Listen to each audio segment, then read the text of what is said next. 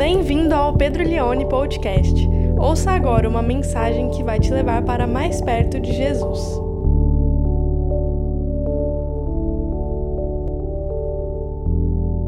João 17, do 9 ao 19, diz assim: Palavras do nosso Senhor. É por eles que eu peço, não peço pelo mundo, mas por aqueles que me deste, porque são teus. Quem são esses eles que Jesus está intercedendo aí no verso 9? São os apóstolos. São os onze apóstolos. É por eles que eu peço. Não peço pelo mundo, mas por aqueles que me deste, porque são teus. Todas as minhas coisas são tuas, e as tuas coisas são minhas, e neles eu sou glorificado. Já não estou no mundo, mas eles continuam no mundo, enquanto eu vou para junto de ti. Pai Santo, guarda-os em teu nome, que me deste, para que eles sejam um, assim como nós somos um. Quando eu estava com eles, guardava-os no teu nome que me deste. Eu os protegi, e nenhum, exceto o filho da perdição, para que se cumprisse a Escritura. Mas agora vou para junto de ti, e isto falo no mundo, para que eles tenham a minha alegria completa em si mesmos. Eu, eu, lhe tenho, eu lhes tenho dado a tua palavra. Eles não são do mundo, como também eu não sou. Não peço que os tire do mundo, mas que os guarde do mal. Eles não são do mundo, como também eu não sou. Santifica-os na verdade. A tua palavra é a verdade. Tu, mundo, também eu os enviei ao mundo.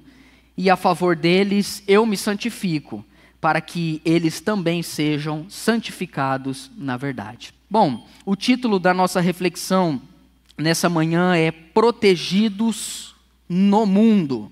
Depois que a Glória, minha filha, é, ou melhor, depois que o Judá, o meu filho, nasceu, eu comecei a fazer a Glória dormir todos os dias. A Glória está com três anos. Antes era a Suzana que fazia ela dormir. E aí o Judá nasceu, a Suzana tem que amamentar, a Suzana tem que colocar ele para dormir, e aí eu fiquei responsável por colocar a Glória para dormir. E a gente tem um ritual, sete horas mais ou menos, a gente já está ali se preparando, a gente vai para a cama, e eu deito com ela. Eu tinha prometido para ela que depois que ela fizesse três anos eu não ia fazer mais isso. Não deu certo, continuamos. E aí a gente deita e eu fico conversando com ela. A gente faz a oração do Pai Nosso, eu conto histórias, é, histórias muito muito transcendentais, assim, até um pouco. Ah, é cachorro que fala, é borboleta que canta, é pônei que prega o evangelho. E aí a gente vai falando, conversando, e aí eu sei quando ela está quase dormindo que ela faz uma pergunta para mim: Papai, você me protege? Com essa entonação. Eu falo: eu te protejo, minha filha. Depois eu fui entender por que, que ela pergunta isso. Porque quando a Suzana fazia, ela dormia, a Suzana falava para ela assim: Eu sou sua mãe, eu te amo e eu te protejo. E aí eu não sabia disso e ela me perguntava: Você me protege? Então quando ela fala isso, eu sei que ela está quase dormindo. Depois ela dorme, eu vou, eu, eu saio. E aí eu protejo do quê? Eu fico pensando. Protejo minha filha do quê? Porque minha filha precisa de fato da minha proteção protejo desse mundo que a gente vive hoje. Mundo tenebroso, mundo complicado, mundo mundo malvado, mundo caótico, mundo violento. Protejo, preciso proteger minha filha porque a situação do lugar onde nós estamos estabelecendo família é perigoso. Quando a gente é criança, a gente é muito vulnerável. A gente passa por muito perigo. A gente precisa de pessoas que nos protejam o tempo todo. Depois a gente adultece. E aí seria um auto-engano a gente achar que depois perigo. Pelo contrário, eu diria que talvez a gente corra outros perigos, e às vezes até mais profundos do que perigos ah, que uma criança pode, pode sofrer. Jesus está orando sobre proteção. Ele está pedindo ao Pai. Esse é o segundo pedido de, do nosso Senhor ao Pai. O primeiro que ele fez semana passada é glorifica o teu filho para que o teu filho glorifique a ti. O segundo pedido agora, Jesus vai pedir pelos onze apóstolos. A oração dele é: Pai, guarda-os em teu nome, protege-os, livra-os do mal. A gente vai falar sobre isso. Você sabe que o, o, o cristão, assim, no sentido geral, ele tem basicamente três inimigos primeiro inimigo é o diabo, Satanás, o adversário, o enganador. Um segundo inimigo seria a carne, ou a natureza pecaminosa. É quando a gente lida com os nossos impulsos pecaminosos. A nossa carne é a nossa inimiga. Não carne no sentido de corpo físico, mas de inclinação da natureza pecaminosa. Mas tem um terceiro inimigo que muitas vezes eu acho que esse talvez seja o que a gente mais menospreza hoje, que é o mundo. O mundo também nos odeia. Jesus falou isso para os seus apóstolos em João capítulo 16. E o mundo é algo que é hostil a nós. Para você ter uma ideia, mundo é uma palavra que só nesses dez versículos que nós lemos aparece dez vezes. Dez vezes é muita coisa em dez versículos. Dez vezes a palavra mundo aparece. Mas se a gente for pegar essa essa porção de João, do capítulo 13 até o 17, que é a que nós estamos trabalhando algumas, alguns meses, a palavra mundo ela acontece muitas vezes. Mundo na Bíblia pode ter mais de um significado. Um significado para mundo pode ser terra, criação, a ordem criada. Deus fez o mundo. Deus criou o mundo. Mundo pode ter uma segunda conotação, pode ser simplesmente a humanidade, a junção de todos os, os, os as criaturas de Deus. Esse mundo que Deus ama, quando ele diz lá em João capítulo 3,16, porque Deus amou o mundo, é, Deus amou, amou a humanidade. No grego são sempre a mesma, é sempre a mesma palavra, cosmos, mas a, a, o contorno teológico pode mudar. Um terceiro significado de mundo, que é o que está aqui para nós em João 17, seria um sistema que se organiza contra Deus. Mundo é um sistema, é uma forma de pensar, é uma, é uma correnteza, é, é, é, é, o, é, a, é a Babilônia, como o Apocalipse chama. É a junção, é a organização da sociedade contra Cristo, contra o reino de Deus, contra Deus, contra os valores da palavra de Deus. E esse mundo odeia os apóstolos, e Jesus sabe disso. E sabe que esse mundo odeia os apóstolos porque primeiro odiou o próprio Jesus, porque Jesus ele prega e ele revela e confronta o mundo. Então nós vamos mergulhar agora nessa, nessa segunda parte da oração de Jesus e entender o que, que ele vai pedir ao Pai. O verso 9 é muito interessante e é muito forte, eu diria, o que Jesus diz. Ele começa aí na sua oração, no verso 9, se puder projetar para a gente. É por eles que eu peço por eles quem? Pelos onze apóstolos. Não peço pelo mundo. Jesus está falando ao Pai: não estou pedindo pelo mundo. Não estou orando pelo mundo. É por eles que eu peço. Repare que Jesus, ele se importa com os onze apóstolos. Ele pede a Deus, ele ora a Deus, ele, ele reivindica a Deus, ele clama a Deus. É por eles que eu peço. Não peço pelo mundo. Quando você lê isso uma primeira vez, se você não entende esses contornos diferentes do que a palavra mundo significa, pode soar estranho o fato de Jesus não querer orar pelo mundo. Por que, que Jesus não ora pelo mundo? Porque mundo aqui é um sistema hostil que não tem mais jeito, que não tem conserto mais.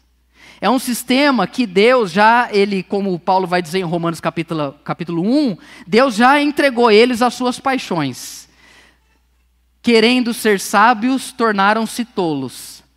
Já estão debaixo da ira de Deus. Jesus sabe que no meio desse mundo, alguns sairão de lá e se tornarão filhos de Deus. Ele vai fazer a oração por essas pessoas semana que vem. Mas ele não ora mais por esse sistema porque ele não tem expectativa mais sobre o mundo. Mundo aqui não é a Terra, não é o planeta Terra. Mundo aqui é o sistema hostil contra Deus, que vai cair no Apocalipse quando a Babilônia cair. Todos os povos se juntarão na pessoa do anticristo e tentarão de uma vez por todas destruir tudo aquilo que se intitula ou que vive pelo nome de Cristo. Então Jesus não quer orar pelo mundo em relação ao mundo, diferente de alguns evangélicos hoje que tem muita expectativa, que acha que o mundo vai ficar maravilhoso, que acha que se a gente, é, sei lá, se a gente fizer algo, se a gente colocar alguém em uma posição estratégica, o mundo vai se tornar um lugar melhor. Meu irmão, nem Jesus quis orar pelo mundo. Pastor Pedro, quer dizer que a gente não possa orar pelas pessoas, quer dizer que a gente não tem que orar pela nossa cidade, quer dizer que a gente não tem que orar pelas nações, não é isso que eu estou dizendo. O que eu estou dizendo é: existe um sistema organizado contra o reino de Deus, que foi o mesmo que levou Cristo para a cruz, que Jesus sabe que o final desse, desse sistema é o próprio Deus quem vai lidar no final de todas as coisas. De lá sairão alguns que pertencem a Deus, e Jesus vai orar por eles de forma separada semana que vem. É por eles que eu peço, pelos onze apóstolos. Não peço pelo mundo, mas por aqueles que me deste. E a razão, qual é a razão de por que Jesus ora pelos onze apóstolos? Porque são teus. Porque eles pertencem ao Pai. Porque o Pai foi quem os entregou, quem os confiou ao Filho. Da mesma forma que o Pai também confiou o Filho a eles. Jesus continua a sua oração aí no verso 10, quando ele diz o seguinte: Todas as minhas coisas são tuas, e as tuas coisas são minhas, e neles, nos onze apóstolos, eu sou glorificado. A palavra coisas não existe no grego, no texto original. Isso é muito comum nas traduções da Bíblia. A tradução mais fiel seria assim: tudo que é meu é teu e tudo que é teu é meu. Ele está dizendo isso voltando do verso 9, em relação aos onze apóstolos. Eles são teus e por isso são meus. E por serem meus, também são teus, porque tudo que eu tenho é seu e tudo que você tem é meu. Ele está falando isso em relação ao Pai. E Jesus está dizendo: e neles eu sou glorificado. O que Jesus está dizendo é o seguinte: sabe o mundo? O mundo tem muita glória. O mundo tem muitos templos suntuosos, o mundo tem Césares, o mundo tem governantes, tem militares, tem riquezas, mas o que Jesus está dizendo aqui é um absurdo. Ele está dizendo ao Pai: quem me glorifica nesse mundo são esses onze jovens aí, do qual sete são pescadores. Um é ex-cobrador de impostos, o outro é um ex-revolucionário político, e dois, a Bíblia nem fala aqui que trabalha. Jesus está dizendo: diante de César, diante de reis, diante de toda a riqueza, diante de todo o império, diante de muitos templos suntuosos, quem me glorifica são esses onze aí. Por causa deles eu sou glorificado, o que é muito legal para nós, porque mostra para nós que Cristo é glorificado aqui nessa terra através de gente simples. Jesus está orando por esses onze apóstolos e ele está pedindo ao Pai que os guarde por uma razão muito simples. Porque não fosse essa oração, nós não estaríamos aqui hoje. Em certo sentido, você está ouvindo o Evangelho hoje. Você tá, se você ama Deus, se você conhece a Deus, se você recebeu o Espírito Santo, se você está com a Bíblia na sua mão, se você hoje ah, cantou e disse a Ele a glória, se você tem vivido por causa de Cristo, isso tem a ver com 11 meninos que dois mil anos atrás deram sequência na obra do Senhor Jesus. Por isso que Jesus orou por eles. Porque eles iam enfrentar o império mais poderoso do mundo. Eles precisavam de proteção. Eles precisavam de segurança. Eles precisavam de fidelidade. Eles precisavam que Jesus os guardasse de uma outra maneira. Voltar ao Pai. Ele não estaria mais com ele. Por isso que ele diz no verso 11: Já não estou no mundo, mas eles continuam no mundo enquanto vou para junto de ti. Eu acho bonito o que diz aí no verso 11, se aparecer para nós, que é o, o fato como Jesus, em João, ele relata a sua morte e ressurreição. Ele não diz eu vou morrer, ele diz eu vou para o Pai. Todas as vezes que ele vai se referir à paixão, todas as vezes que ele vai se referir à sua morte, ele usa essa expressão: eu vou para o Pai, eu vou para o Pai. E ele vai deixar esses onze apóstolos ali sozinhos. Eles perderão o seu mestre, que é muito mais perspicaz do que eles. Eles perderão o seu mestre, que tinha muito mais sabedoria, que sabia como os guardar e os proteger. Eles estão vulneráveis eles ficarão sozinhos. Por isso que o filho ora ao pai em relação a eles. E no verso de número 12, ele continua fazendo o seu pedido. Ou melhor, no verso 11, parte B, desculpa, no verso 11, parte B, ele, ele chama Deus de uma forma muito interessante, que é apenas aqui nesse verso 11 que aparece em João. Pai Santo. Bonita essa expressão. Pai, e ela consegue resumir em si mesma duas fortes características do nosso Deus. Ele é tanto familiar quanto transcendente. Ele é tanto próximo de nós quanto muito superior a nós. É por isso que Jesus, quando vai nos ensinar a orar a oração do Pai Nosso, ele diz assim: quando vocês forem orar, vocês orem assim: Pai nosso que está nos céus. Ou seja, Pai nosso, familiar, o Senhor me ouve, o Senhor está comigo, só que não se esqueça que Ele está nos céus. Que Ele está além de nós, que Ele, que ele é santo, Pai santo. E o pedido que Jesus faz é: guarda-os em teu nome, que me deste, o nome que o Senhor me deu. Em outras palavras, a revelação que o Senhor me deu, a forma de, de o Senhor me chamar para revelar o Senhor, o teu nome. Nome na Bíblia significa o caráter, significa a essência do ser. Pai Santo, guarda-os em teu nome, o nome que o Senhor me deu para revelar para eles. É isso que ele está dizendo. Por duas vezes ele vai dizer que me deste. Guarda-os, proteja-os. Sensação de segurança é uma das coisas mais importantes na nossa vida. Proteção, ser protegido, poder dormir e saber que nada vai acontecer, que ninguém vai entrar na sua casa. Poder dormir ou poder pegar o seu carro e ir para algum lugar e poder ter junto com você o sentimento de que você está protegido. E no mundo aí fora, a gente sabe que as coisas são muito complicadas. Então a gente vai, às vezes, tentando criar é, maneiras da gente se sentir protegido. E aí, quando a gente não tem esse entendimento de que a gente é protegido pelo nome do nosso Pai, e foi Jesus quem fez essa oração, a gente vai criando meios para a gente se proteger. Tipo assim, ah, vou colocar um olho grego na minha porta. Porque, né? Sim, não, não que eu acredite, mas vai que, né? Custa nada, já está aí mesmo. Ah, eu vou. Ai, ó, sua sala está tão linda, falta uma decoração. Põe uma planta aí, põe espada de São Jorge. Que é assim, a pessoa entrou, já corta ali na hora, inveja, olho gordo, sabe? Aí faz, aí para se sentir protegido, faz, faz uma tatuagem assim, livrai-nos do mal. Hã? Desculpa quem tem, assim, acho que o Neymar tem uma, né? Livrai-nos do mal. Faz, faz algo, escreve. Esses dias eu estava andando na rua e eu vi um carro que tinha um adesivo atrás, o carro estava escrito assim, desse jeito, ipsis litros, vou, vou citar. Deus está comigo e eu estou com Deus. Comigo ninguém pode. Falei, meu Deus, misericórdia, Jesus, não posso nem bater nesse carro aqui. Porque bater nesse carro é como se fosse bater na arca da aliança, eu vou ser fulminado.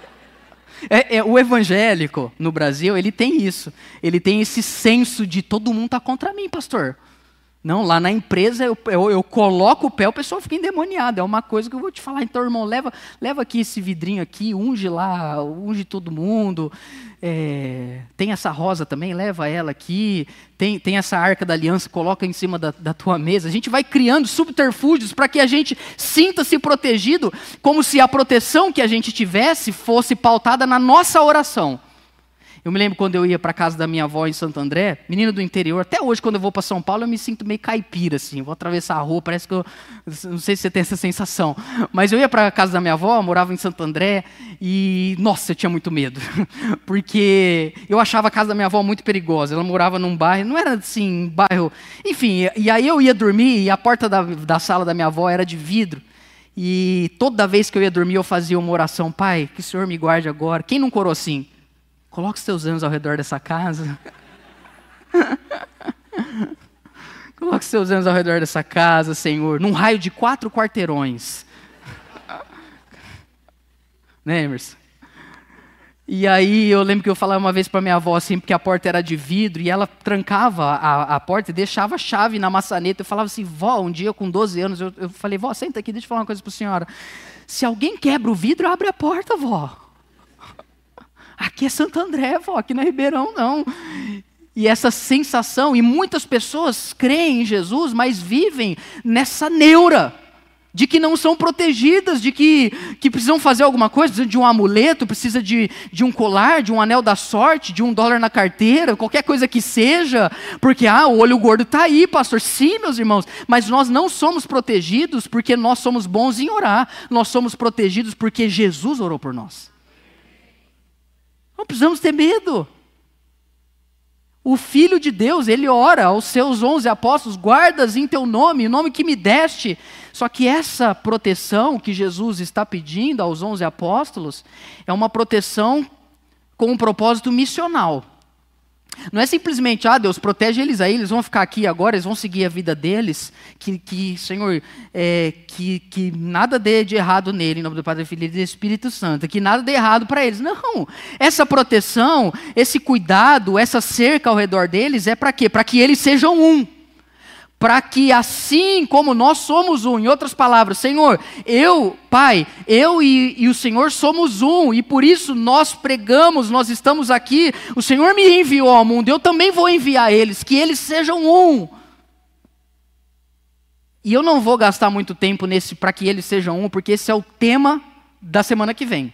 Vamos continuar. No verso 12, Jesus continua orando e ele continua dizendo algumas coisas. Ele diz agora: Quando eu estava com eles, eu guardava-os no teu nome, que me deste, na revelação que o Senhor me deu, no Evangelho. Eu os protegi e nenhum deles se perdeu.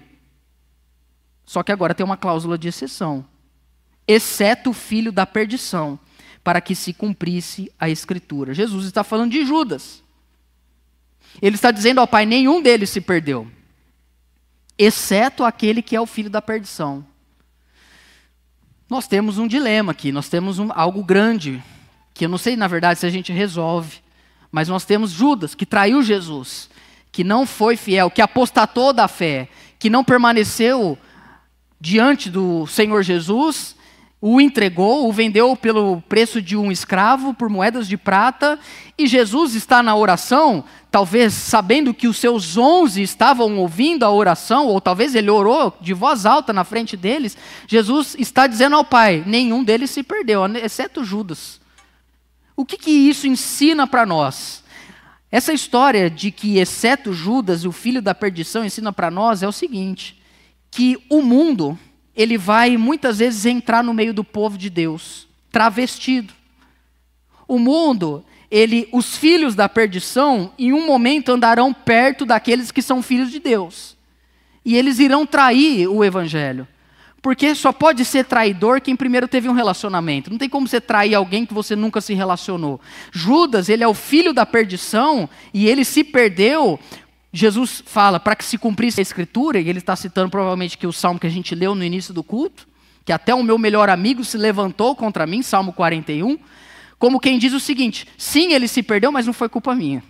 Não foi porque eu não fui capaz de o proteger. Ele se perdeu porque já estava profetizado. Porque isso é algo que não demonstra a minha incapacidade, pelo contrário, mostra a minha soberania. É, é, essa é a lição ética que a gente consegue tirar do verso 12.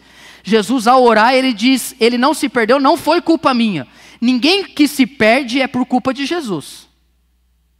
Porque Ele é soberano sobre a salvação de todos nós. A não ser aqueles que são filhos da perdição e talvez em algum momento transitaram, participaram, se relacionaram com as coisas de Deus, mas em outro momento se afastaram. E diante de nós, eu, eu gostaria de pensar isso com você. Eu não acho que Judas, no início da sua caminhada, pensava, eu vou trair Jesus. Eu não acho que Judas pensava isso. Eu acho que Judas pensava que ele era um apóstolo. Mas isso aconteceu.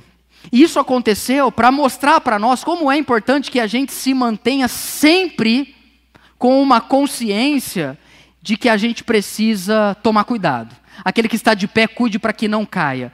Não garanta, não crave a sua eleição antes da fundação do mundo até o seu dia acabar aqui.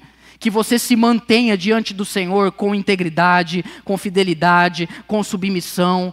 Porque uma coisa eu entendo nesse texto: quem tem um pai santo não pode ser um filho da perdição. Filho da perdição é alguém que não olha para o seu pai como alguém que é santo. E Jesus, na sua oração, demonstra que estava na Escritura, porque Deus não é pego de surpresa. Estava na Escritura, a Escritura se cumpriu. Ao Judas trair Jesus no Salmo 41, não estava falando necessariamente de Judas, provavelmente um salmo falando de Davi, mas era um apontamento do que aconteceria. É como se Jesus estivesse orando ao Pai e dizendo diante dos seus apóstolos: sim, Judas se perdeu, mas não foi culpa nossa, nem incapacidade nossa. O que quer dizer o seguinte: que Deus é poderoso para completar a obra que ele iniciou na sua vida. Ele vai te guardar até o fim. Ele vai te proteger até o fim. Ele vai te manter na presença dele até o fim. porque ele é soberano sobre os seus, ele é soberano sobre os seus apóstolos. E ele continua aí no verso 13, na sua oração. Quem está comigo ainda, gente? Mas agora vou para junto de ti. E isto fala aqui, no mundo, diante deles.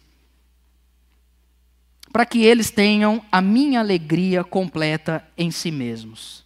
Jesus já falou bastante de alegria no capítulo 16. Ele termina o capítulo 16 falando sobre isso, que vocês podem me pedir para que a alegria de vocês seja completa. Peçam, podem orar, eu vou ouvir, eu responderei. Mas agora Jesus está falando da minha alegria, que eles tenham a minha alegria e com isso eles sejam completos em si mesmos, completos num mundo perigoso, em um mundo hostil. Pergunta é: que alegria é essa que Jesus tem? Preste atenção. Essa alegria que Jesus fala que é dele, que ele vai orar para que os apóstolos tenham também, é a alegria de ser obediente, de ter cumprido até o fim aquilo que era para ele ter feito. É a alegria de poder saber que ele não retrocedeu, que ele não falhou. É a alegria dele enquanto mediador de cada um de nós, porque você e eu vamos falhar, meus irmãos. Ah, vai ter momentos na nossa vida que a gente vai fraquejar. Vai ter momentos na nossa vida onde havia uma grande expectativa de que você e eu fôssemos fiéis a Deus, de que a gente pudesse fazer algo que seria o certo e que acontece a gente não faz. De achar que quando a gente falha, Deus tira a mão de cima de nós. E por Deus tirar a mão de cima de nós, nós vamos viver uma vulnerabilidade nesse mundo sem fim. Tem líderes até que ameaçam o povo de Deus falando isso. Não, se você fizer isso aqui, Deus vai pesar a mão em você. E você não tem alegria, porque a sua alegria muitas vezes é baseada na sua performance. Se você faz tudo certo, se você faz tudo direito, você fica feliz. Mas se você erra, se você falha, se você muitas vezes não age como deveria agir, poxa, você não quer nem vir na igreja mais. Você não quer nem mais ler a Bíblia. Quantas pessoas que depois de uma fase onde falharam muito, largaram as coisas de Deus? Pode ser por vergonha, pode ser por tristeza, pode ser por, é, por desânimo. Então, a alegria que nós precisamos para lidar com esse mundo hostil, para lidar com esse mundo perigoso, é a alegria que vem daquele que é fiel até o fim. É a alegria de Jesus, que quando nós exercemos a nossa missão, quando os apóstolos, porque os apóstolos falharam. Depois de ter já o Espírito Santo, Paulo repreendeu Pedro.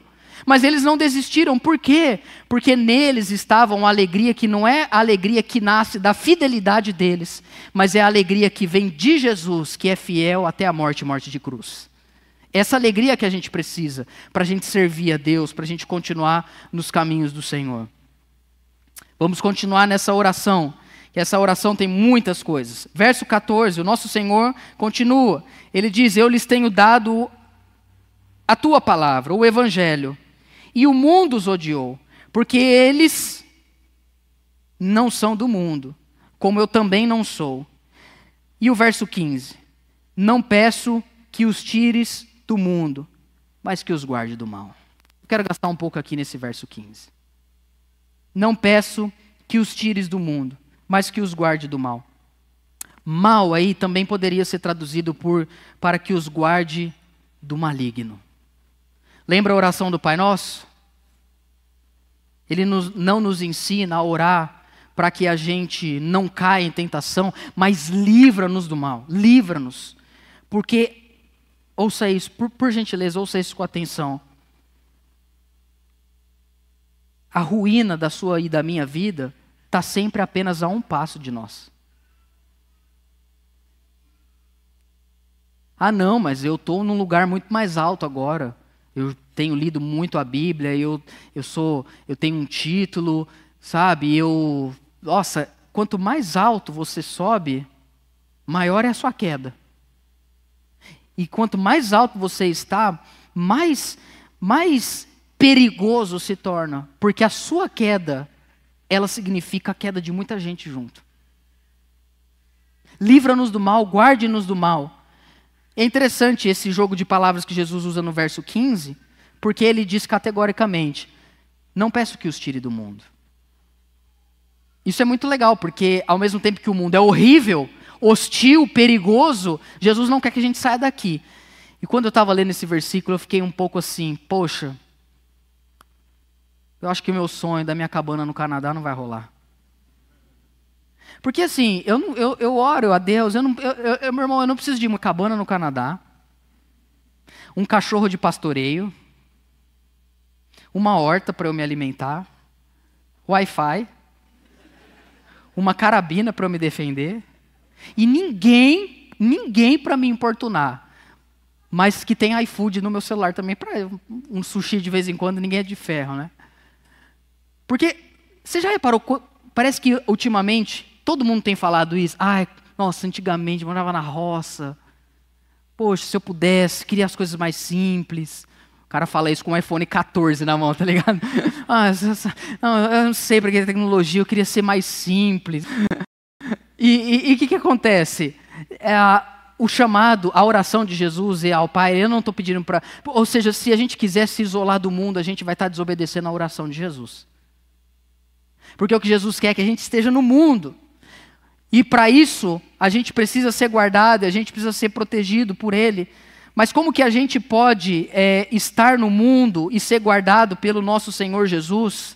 Porque o problema, meu irmão, meus irmãos, a gente pensa, quando a gente pensa, o que que, por que, que o mundo é perigoso? O que, o que será que essa oração significa? Guarde eles do mal.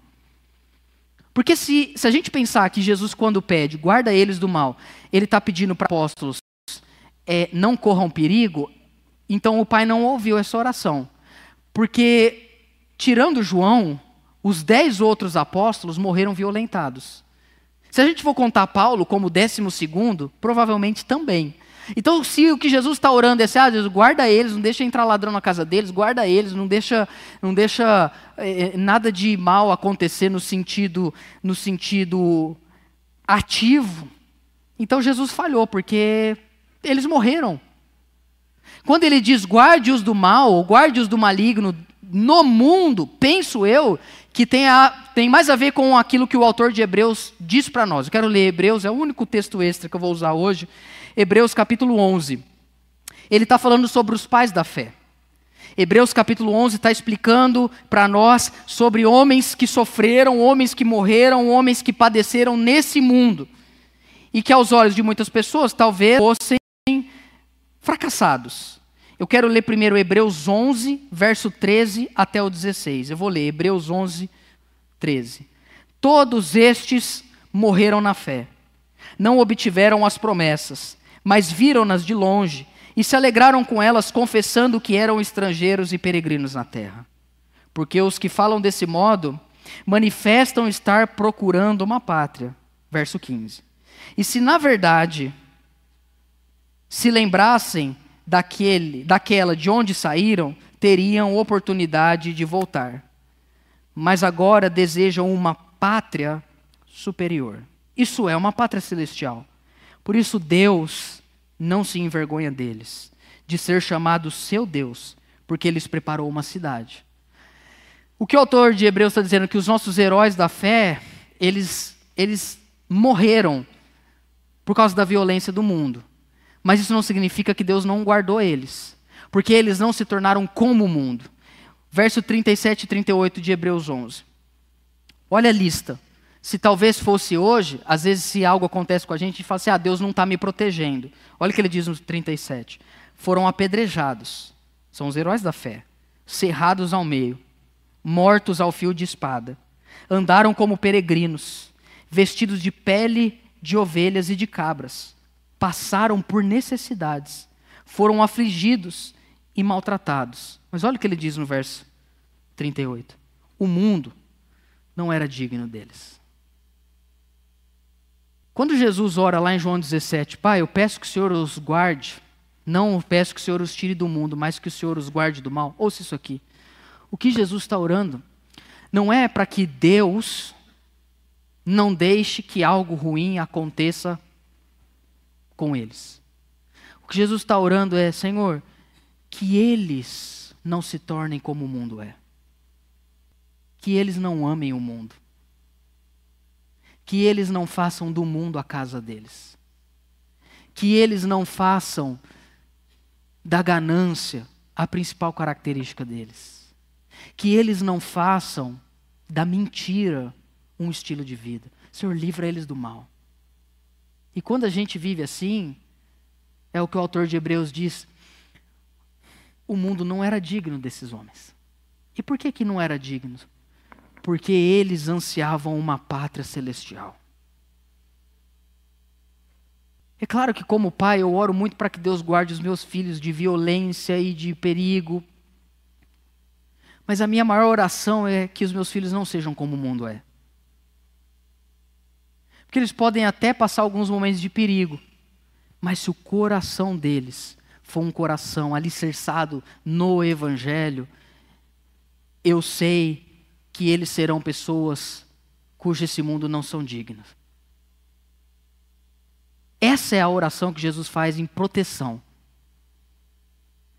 Porque a verdadeira proteção que a gente precisa, ela tem a ver com o nosso interior. Vocês estão entendendo, gente? Vamos continuar a oração enquanto a gente vai caminhando para o final. Capítulo 17, verso 16. Eles não são do mundo, como também eu não sou. E agora a parte final, os três últimos versículos. Ele faz um pedido ao Pai. Ele diz o seguinte: santifica-os na verdade. A tua palavra é a verdade. Ou seja, na cabeça de Jesus, ser livrado do mal tem a ver com estar guardado e santificado pela palavra de Deus. Santifica-os na verdade, a tua palavra é a verdade. Assim como tu me enviaste ao mundo, também eu os enviei. E a favor deles eu me santifico, para que eles também sejam santificados na verdade. Quando Jesus fala aqui sobre guarda-os na tua palavra, a tua palavra é a verdade, santifica-os na verdade, o que, que essa ideia, o que, que santidade tem a ver com a mentalidade dos judeus do primeiro século? O N.T. White, ele comentando isso, ele diz o seguinte: quando um judeu do primeiro século pensava em santidade, em última análise, o que estava na cabeça dele era o templo. Porque o templo é a casa de Deus. O templo é o lugar santo. E, mais profundamente, o que o judeu pensava em termos de santidade era no Santo dos Santos. É o lugar onde a arca da aliança ficava, a representação da presença de Deus. Quando o judeu do primeiro século pensava em santidade, ele pensava na presença de Deus, ele pensava no sacerdote, que usava uma placa de ouro na sua mitra escrito santidade ao Senhor, que no seu, no seu colete sacerdotal tinha o nome das doze tribos em doze pedras no seu colete. Santidade tem a ver com essa presença de Deus. E aí vem Jesus e faz essa oração e ele pede ao Pai: santifica-os. Mas ele, ele traz uma, uma, uma compreensão que, que, que ultrapassa o templo: santifica-os na verdade. A tua palavra é a verdade. O que, Jesus está pedindo aqui? É que o Pai faça desses onze apóstolos homens santos. E o que significa ser homens santos nesse contexto do primeiro século? Sacerdotes.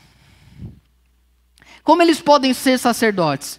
Porque Jesus está fazendo essa oração enquanto o sumo sacerdote. Ele está se colocando no lugar deles. Santifica-os na tua palavra, a tua palavra, santifica-os na verdade, a tua palavra é a verdade. Então, entenda o seguinte: o problema não é estar no mundo, correndo perigos do mundo. O problema é não estar na palavra, na verdade. Nós precisamos estar no mundo através da palavra mas assim, vamos falar a verdade. Quem lê a palavra hoje? Quem está alicerçado na palavra hoje? Quem conhece Bíblia, meus irmãos? Não dá tempo. E por que, que não dá tempo? Porque o mundo criou um sistema de trabalho, de rotina, de intensidade que não dá tempo de ler Bíblia. Oh, se eu ler Bíblia, não, não dá para viver.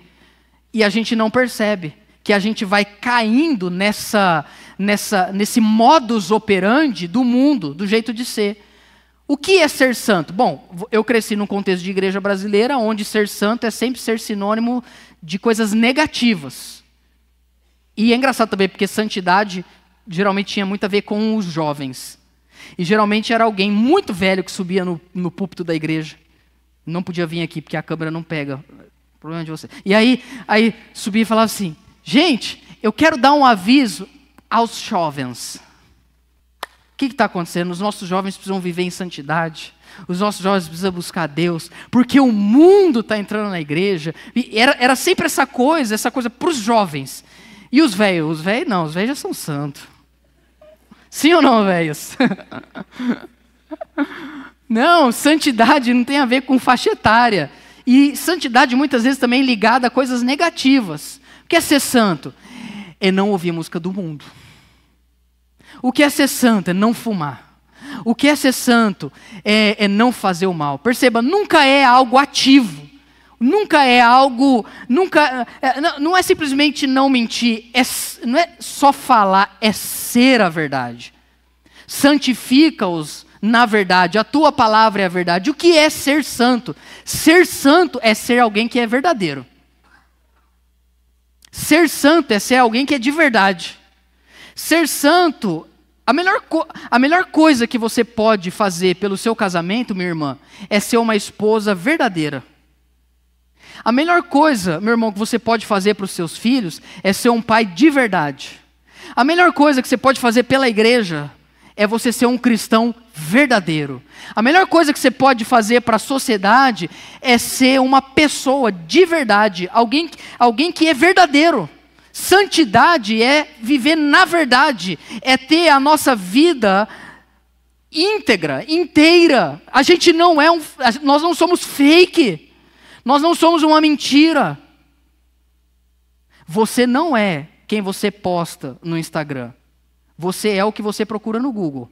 O que você procura no Google é você de verdade. Dá seu celular aí. Misericórdia. Pastor, não, peraí. Vamos orar? Quem você é de verdade. Quem eu sou de verdade. Santidade é a gente ser ser humano de verdade. E como que, a, como que Deus está restaurando a nossa vida a essa santidade? Por meio da palavra chamar o Júnior para vir aqui para a gente terminar. Por meio da palavra de Deus, por meio de conhecermos a palavra, de. de... Vamos pensar assim, ó. O que, que a gente costuma usar para a gente se proteger? Circuito de câmeras é uma coisa que a gente coloca na nossa casa. O que mais? Cerca elétrica. O que mais? Nossa, antigamente não tinha cerca elétrica. Vocês lembram aqueles muros que era caco de vidro? Como que fazia aquilo, né, gente? que mais? Cachorro. Poodle. O que a gente faz para se proteger? Se a gente tem condição, um carro blindado, portaria, segurança armamento. A gente vai tentando se proteger o máximo que a gente pode. Nada protege mais uma pessoa do que viver em santidade. Porque santidade impede um casamento de acabar. Santidade impede um filho de crescer sem pai e mãe. Santidade poupa você de gastar o seu dinheiro com coisas que não tem nada a ver com o que Deus te pediu. Santidade faz você andar mais devagar, não põe em risco a sua família. Santidade faz com que uma pessoa não dirija embriagada por amor à vida humana. Santidade faz com que você diga não a propostas ilícitas para você enriquecer. Santidade te poupa de ser preso. Santidade te livra de um adultério que destrói a sua família inteira. Você quer ser protegido? Viva em santidade.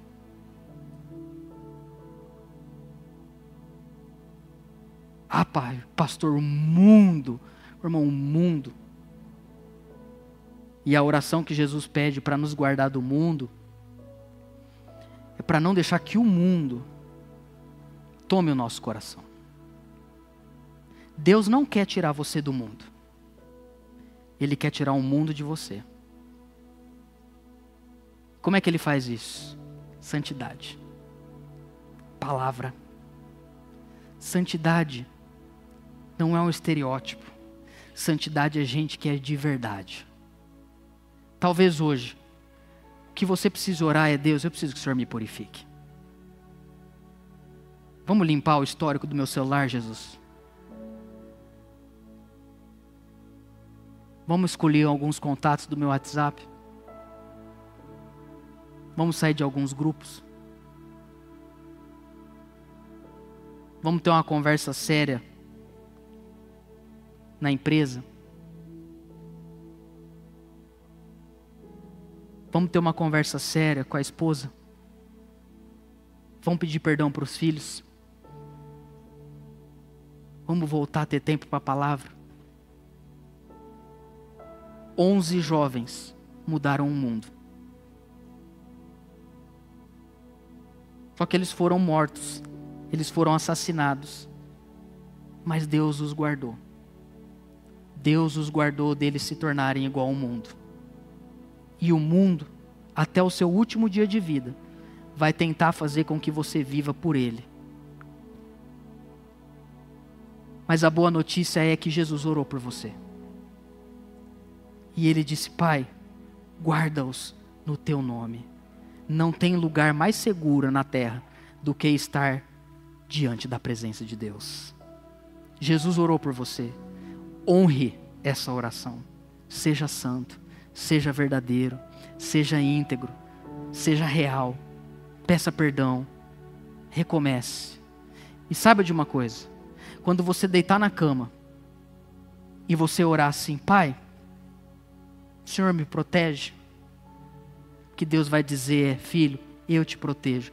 Meu irmão, pode dormir em paz porque quem começou a boa obra na sua vida, ele vai completar. Você e eu, em nome de Jesus, não somos filhos da perdição, porque nós não somos daqueles que retrocedem. Que a gente esteja aqui, ó, alicerçado na verdade. Esse aqui é o melhor colete à prova de balas que alguém pode ter. Se isso aqui tiver guardando o seu coração, você pode passar nos lugares mais ricos do mundo, pode almoçar com as pessoas mais poderosas, pode frequentar os lugares mais sofisticados. Se você se manter na palavra de Deus, Deus guarda você e você não se torna igual ao mundo. Deus separou você do mundo para que o mundo nunca mais tirasse você de perto dele. Você pode dar uma forte salva de palmas ao nosso Deus? Você ouviu o Pedro Leone Podcast. Compartilhe essa mensagem com seus amigos e até logo!